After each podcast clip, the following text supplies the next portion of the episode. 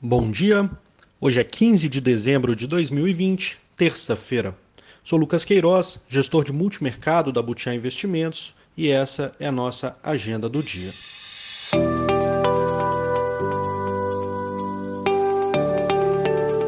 No exterior, dados divulgados pela China indicam fortalecimento da potência oriental. A produção industrial de novembro cresceu 7% em relação ao mesmo período do ano passado e as vendas no varejo avançaram 5% no comparativo anual, vindo de 4,3% de crescimento na leitura anterior.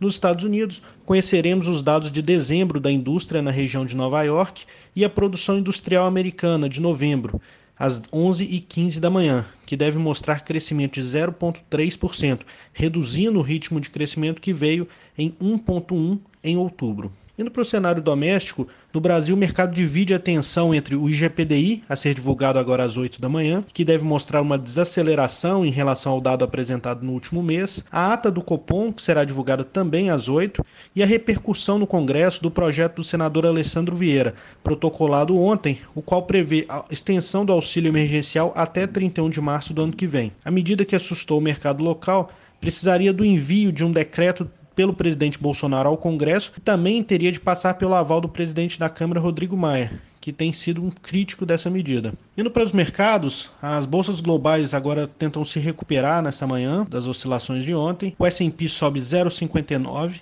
Na Europa, tanto o DAX alemão quanto o CAC francês sobem em torno de 0,5% neste momento. O índice dólar mantém a estabilidade e moedas emergentes avançam o peso mexicano sobe 0,5 e o real negociado no mercado internacional tem alta de 0,33. Essas são as principais notícias de hoje. Obrigado, bom dia a todos e até amanhã.